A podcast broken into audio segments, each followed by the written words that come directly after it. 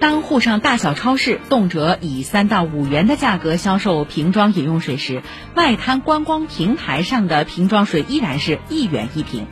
新民晚报报道说，外滩一元水源于与无证摊贩的持久较量。一九九二年，外滩完成首次大规模改造后，无证摊贩越聚越多，有的无证小贩以每瓶两元的价格贩卖矿泉水，攫取暴利。管理部门想过多种办法，收效不大。猖獗时，有的无证摊贩甚至跟踪到城管执法人员家门口威胁和恐吓。